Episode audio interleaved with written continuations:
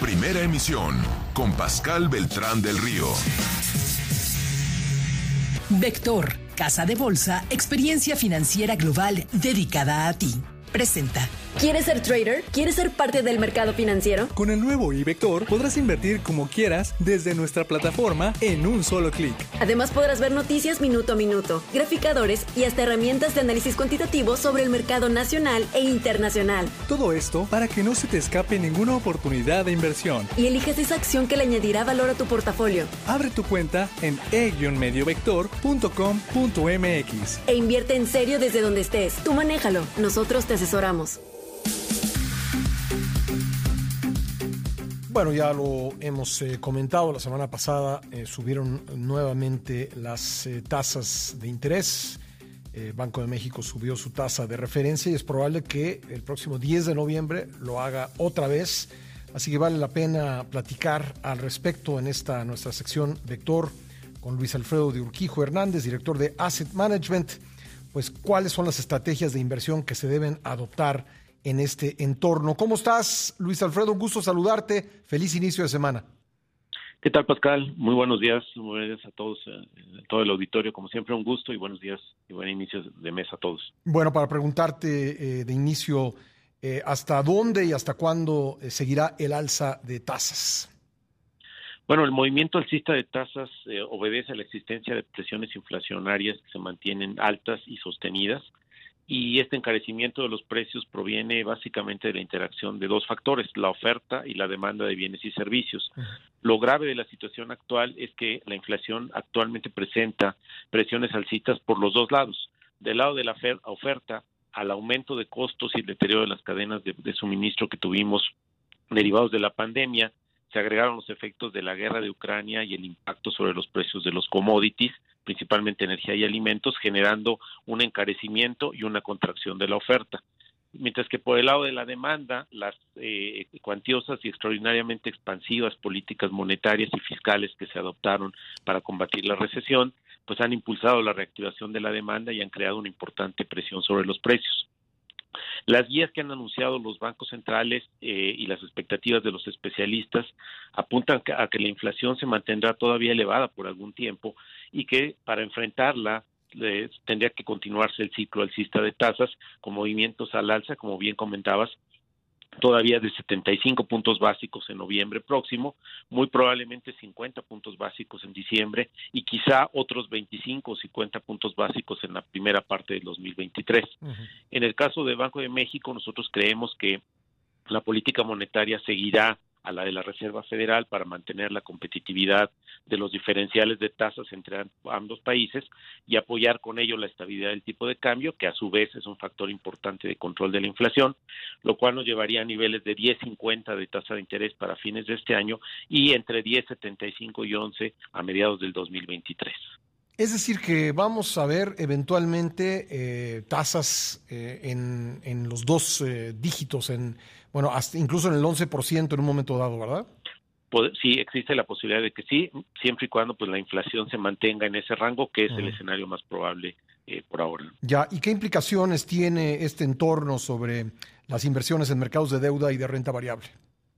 En el caso del mercado de deuda, el movimiento de alza de tasas pues genera volatilidad y un ajuste a la baja de los precios de los bonos, lo cual genera un rendimiento negativo en muy buena parte de este mercado de deuda.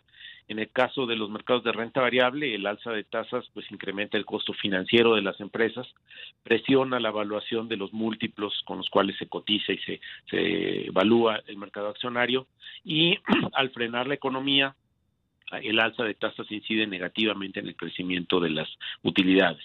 Si bien actualmente el escenario ya está en muy buena parte incorporado por el mercado, eh, sabemos ya que el peor enemigo de los mercados es la incertidumbre y todavía tenemos una incertidumbre elevada en lo que se refiere a la inflación y al alcance de la recesión económica, por lo cual en el corto plazo creemos que todavía continuará la sensibilidad en los activos de riesgo y en los valores de deuda, sobre todo en los plazos más largos y en las duraciones. Sin embargo, hay que señalar que la perspectiva de mediano plazo continúa siendo favorable y se anticipa que un poco más adelante se estabilizará y se revertirá la inflación y las tasas de interés y habrá una recuperación del ciclo económico, por lo que para algunos inversionistas que puedan tener horizontes de inversión de mediano plazo, pues estas bajas son oportunidades para ir conformando portafolios, aprovechando oportunidades y sobreajustes que puedan tener los mercados. Oye, Luis Alfredo, y bajo estas condiciones, ¿qué estrategias recomienda el Vector para los inversionistas y en qué productos? Dadas las condiciones actuales que, que, observamos aún volátiles, es recomendable que los inversionistas mantengan estrategias conservadoras, que tengan una alta liquidez en sus carteras, que las tengan bien diversificadas y que atiendan a su perfil de riesgo y que en forma selectiva y flexible respondan dinámicamente a lo que vaya pasando en el entorno. En el mercado de deuda recomendamos preferir instrumentos de tasa revisable, eh, duraciones de los instrumentos bajas y una muy alta calidad crediticia. Y en el caso de renta variable, eh, preferimos una orientación geográfica hacia mercados fuertes, como será el caso de Estados Unidos, y hacia sectores que se conocen como defensivos, como el caso de salud, consumo básico, financiero, materiales. En términos de inversiones, creemos que el mejor vehículo de inversión son los fondos de inversión, que estratégicamente manejan los portafolios de forma activa para que dentro del mismo fondo se ajuste la composición de la cartera para adecuarse en base a una alta y rigurosa selectividad a las diferentes condiciones del mercado. En el caso de los mercados de deuda, recomendamos nuestros fondos BECT RF y BECT PRE, que ofrecen una alta liquidez, una baja volatilidad hacia los mercados y una altísima calidad crediticia. Y para el caso de las inversiones en mercados de renta variable, sugerimos nuestro fondo equity, que invierte de manera activa y dinámica en mercados a nivel global, con una gestión híbrida entre los especialistas y y metodologías quant para aprovechar oportunidades en los mercados, seleccionando las regiones, los países, los sectores y las emisoras con el mejor potencial de rendimiento. Oye, para tener una atención eh, personalizada y más información, ¿dónde nos podemos encontrar, Luis Alfredo? Claro que sí, con mucho gusto estamos a sus órdenes en cualquiera de nuestras formas de contacto, telefónicamente en el número 8000 Vector, en nuestra página www.vector.com.mx, presencialmente en nuestras 18 oficinas en las principales ciudades del país, en Twitter como vector, arroba Vector en YouTube como Vector Media TV y en Facebook como Vector Casa de Bolsa.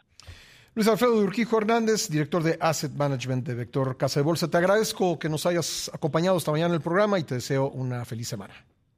Muchísimas gracias a todos, muy buenos días y que tengan un excelente inicio de semana, inicio de mes. Gracias. 8 con 49 en el tiempo del centro. Les recuerdo que estamos muy interesados en conocer sus puntos de, puntos de vista sobre el programa y los temas de interés público de los que hablamos aquí de lunes a viernes. Nos encuentra en redes sociales, arroba Beltrán del Río en Twitter, diagonal Beltrán del Río en Facebook. Esas son las vías de comunicación con esta primera emisión.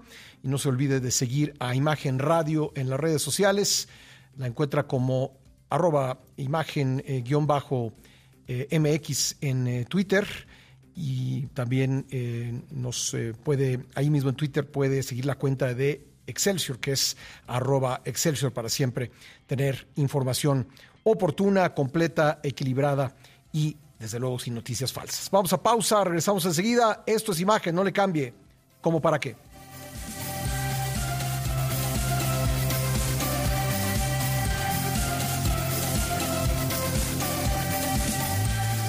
Imagen, poniendo a México en la misma sintonía. Vector, Casa de Bolsa, experiencia financiera global dedicada a ti. Presento. También tenemos dirección electrónica www.imagen.com.mx.